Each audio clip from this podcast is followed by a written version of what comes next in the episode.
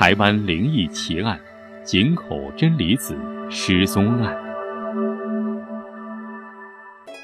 今天说的这个是有点灵异色彩的一件发生在台湾的案件。一九九零年四月，一个来台湾旅游的日本女大学生不幸遇害，并惨遭抛尸。这个案子被称为井口真理子命案。这件事在当时台湾和日本都引起了极大的轰动。一九九零年四月二号，就读于日本东京御茶水女子大学四年级的女大学生井口真理子，独自一个人搭机到台湾进行自助旅行。当天住在国际旅行之家，三号在台北市观光，四号上午给日本的家人寄去了明信片。中午搭乘火车南下台南，在途中认识了一个姓李的年轻男子，当天晚上住在了男子家。五号、六号两天，由这个姓李的年轻男子陪同他在台南游览观光。七号上午啊，这个姓李的年轻男子啊，把他开车带到了台南车站，从这儿啊，他要坐车去高雄。但是到了中午十二点，他到了高雄之后，从监控镜头上可以看出，他走出了高雄车站的检票口，可是从此之后就失踪了。就从这一天开始。真理子就仿佛人间蒸发了一样，他在日本的家人怎么也联系不上他，怎么找也找不到。没办法，二十五号，真理子的家人从日本来到台北，向当地的警察部门报了案。接到报案之后，台湾警察局当即成立了一个专案小组，并悬赏新台币五万元，而真理子的家人也提供了五十万日元的悬赏。由于台南的那个姓李的年轻男子是井口真理子最后的接触对象，因此被专案小组列为重要嫌疑人。但是经过调查之后，那个年轻男子说的非常的详细，从他的说法中看不出任何嫌疑，所以就把他给放了。一直到十天之后，七月七号，警方接到线报说。井口真理子已经惨遭杀害，并被埋尸在台南县新乡的一处公墓。第二天，警方就派出了大规模搜索人员，但是怎么找也找不着。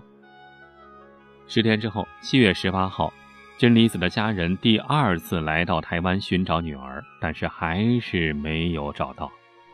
九月六号，真理子家人第三次来到台湾寻找女儿，并成立了井口真理子搜索后援会，但是仍然一无所获。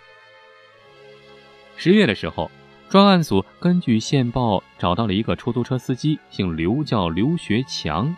但是对他进行问询的时候，发现这个人精神状况不太稳定，而且说话有点颠三倒四，所以从他那儿没有得到相应的线索。一直等到当年年底，十二月六号，台湾警方下令将悬赏奖金提高到新台币一百万元，并且要，并且必须要做到活要见人，死要见尸。一九九一年一月四号，在台中县的一处甘蔗园里，发现了一具与井口真理子特征高度相似的无名女尸。但是在经过牙齿 X 光照片对比之后，确认并非是失踪的井口真理子。在井口真理子失踪近一年之后，一直到了第二年，一九九一年三月四号，这一次专案小组根据可靠线报，认为之前调查过的那个出租车司机刘学强有重大嫌疑，于是前去他的住处，把他给逮捕了。这一次，刘学强坦白了他的案情。他说，他在去年一九九零年的四月七号，在高雄车站等活儿的时候，看到了独自背着背包的井口真理子，上去搭讪，发现真理子原来是一个日本人，于是双方就笔谈，互相写字儿。这个时候，他知道真理子打算寻找住处，想找地方住，于是就把真理子带回到了自己家。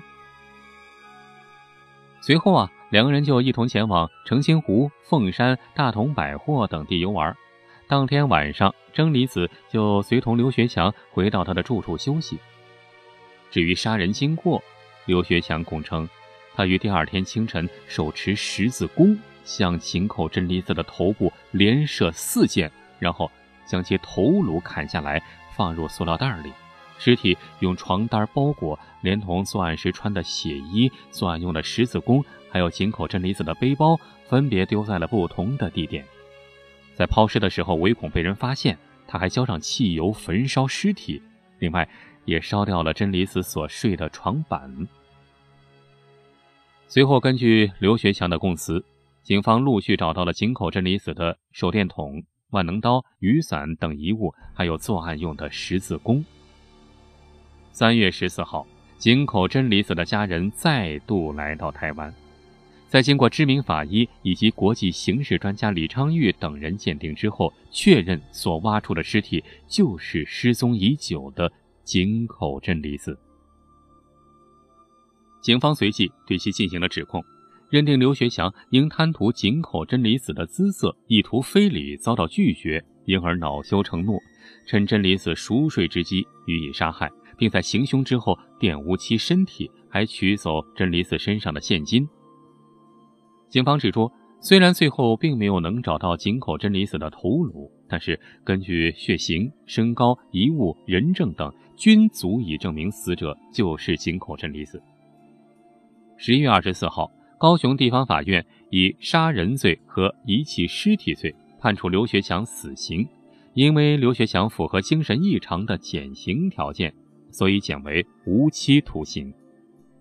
一九九三年五月三号，井口真理子的遗体在台湾火化，由其家人专程送往日本。这个案件到这儿呢，就画上了一个句号。但是随后，在民间一直流传着关于这个案件的不少灵异事件。据一位采访过此案的记者说呀，井口真理子这个案件在当初是非常的轰动，而且关于他的灵异传说也是非常的多。比如说，凶手把死者杀死之后，他把井口真理子的头和尸体分开来处理，之后，凶手常常在晚上睡觉的时候，忽然间。半夜醒过来，眼睛一睁开，就会发现这个井口真理子的头就在他的面前，眼睛还一直瞪着他，而且两个人的鼻子就相差那么一点点。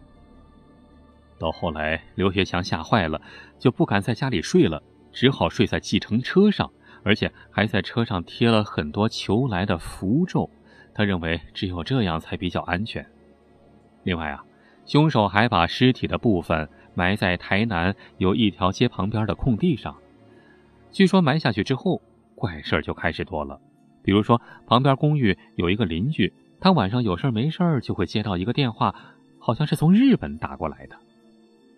这个记者还绘声绘色地说，更悬的是这块空地常常被挖，比如说，呃，拥有这块地的主人想要挖起来当鱼池。呃，或者当地的政府想把那块地做别的用途，可是每次在往下挖的时候，总会到那个地方就停住了，就没法子再挖下去了。所以才隔了很久以后，警察才从那里挖出尸体。挖出了尸体之后，这才让凶手俯首认罪。一直以来啊，台湾都是日本人喜欢旅游的热门选择。日本观光客也是台湾观光业最重要的收入来源之一。自从井口真理子在台湾失踪的消息传出之后，立即成为日本各媒体争相报道的焦点新闻，而且持续时间还挺长。此案发生之后，日本人当时有好多都不敢再来台湾了，比之前大为下降。而且啊，由于这个案件的凶手是出租车司机，所以引起了很多民众。关于出租车司机犯罪问题的关注。当时在台湾，并没有限制出租车司机考取职业资格证的资格，所以经常传出有出租车司机犯下杀人、抢劫甚至强奸等案件。尤其是强奸案呢，让女性对于搭乘出租车是望而却步。因此啊，后来啊，就修改了这方面的一些规定。限制有一些有犯罪前科的人，是吧？这些人呢，不能够考取出租车的职业登记证，并且还让不少出租车司机组成紧急救援车队，以挽回群众搭乘出租车的信心。再往后来，二零零四年，一个台湾静宜大学的女学生，姓肖，叫肖任乔，和她的哥哥去日本旅游的时候。结果也遇到了类似的事，竟然也惨遭一名日本男子杀害了。此事也在台湾引起了极大的轰动。经过台湾的媒体报道之后，也让不少人回忆起了当年的井口真理子命案。